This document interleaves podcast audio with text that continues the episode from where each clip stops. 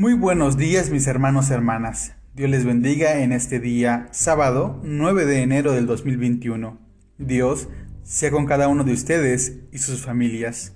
En este día confiamos que el Señor escucha nuestras oraciones, escucha cada una de nuestras súplicas. En este día confiamos que Él ayudará a aquellos que se encuentran enfermos, les dará salud y vida, y a aquellos que se encuentran cautivos les brindará libertad les brindará liberación.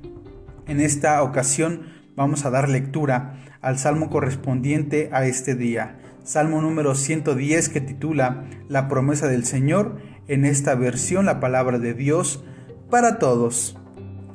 El Señor le dijo a mi Señor, siéntate a mi derecha hasta que ponga a tus enemigos bajo tu poder. El Señor extenderá desde Sión la autoridad de tu reino hasta que domines a tus enemigos. De buena gana tu pueblo se ofrecerá cuando juntes tu ejército. Se pondrán sus uniformes de gala, se reunirán temprano en la mañana, te rodearán y no se apartarán de ti. El Señor hizo una promesa y no se echará atrás. Será sacerdote para siempre de la misma manera que Melquisedec. El Señor está a tu derecha, y el día de su enojo hará pedazos a los reyes Dios juzgará a las naciones, amontonará cadáveres, quebrará cabezas en toda la tierra. Por el camino beberá agua de un arroyo y por lo tanto recobrará su fuerza. Pues bien, mis hermanos y hermanas, como hemos escuchado, este salmo es un himno a la realeza, un himno también al sacerdocio de Israel, como vínculos que unen eh, al pueblo con Dios que unen en este caso a Dios también con el pueblo. Y de alguna manera lo que hemos escuchado son dos oráculos que están vinculados, que están dirigidos al sacerdocio y a la realeza. Ahora es necesario entender que es un oráculo y los oráculos son mensajes, son respuestas de parte de Dios para su pueblo. Normalmente estos oráculos los comunica el sacerdote o el profeta de la corte, aquel, aquellos que se encargan de dar buenas noticias al rey para que eh, de alguna manera el pueblo pueda enterarse cuál va a ser la participación de Dios en la guerra, en las decisiones políticas y económicas del pueblo y a partir de este gobierno entender que Dios está eh, ayudando al rey a poder gobernar de buena manera eh, a todo el pueblo. A partir de estos dos oráculos entenderemos la participación de Dios eh, como rey, pero también como sacerdote de toda la creación. En el primer oráculo, el Señor le genera una confianza al rey al saber que Dios va a estar con él en todo momento, hasta el momento que los enemigos, que sus enemigos del rey, van a estar bajo su poder, es decir, van a estar derrotados. También vemos la participación del pueblo que se involucra en este proyecto. Dios respalda al rey, pero también el pueblo está involucrado con mantener viva la esperanza de la comunidad.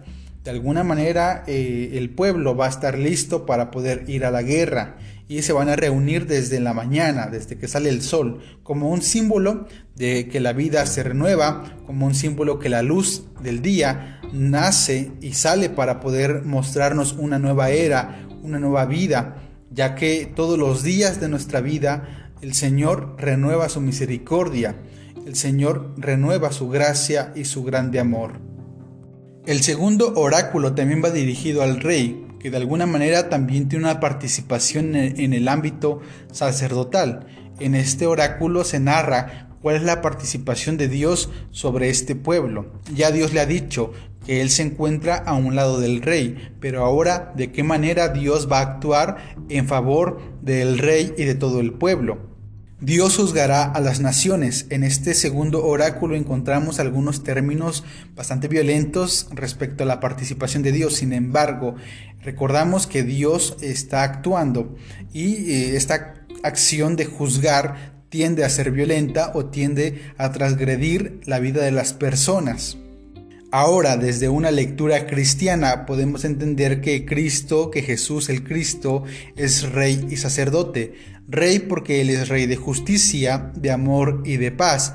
Y es sacerdote porque Él se ofrece a sí mismo, Él se entrega a la humanidad en amor y también por compromiso a este gran proyecto que es brindar libertad a todas las personas, brindar salvación. Cristo es esta puerta que nos da acceso a Dios, pero también es una puerta que nos da acceso a vivir en comunidad. Debemos eliminar todas aquellas palabras de violencia que nos puedan llevar a querer violentar la vida de las personas.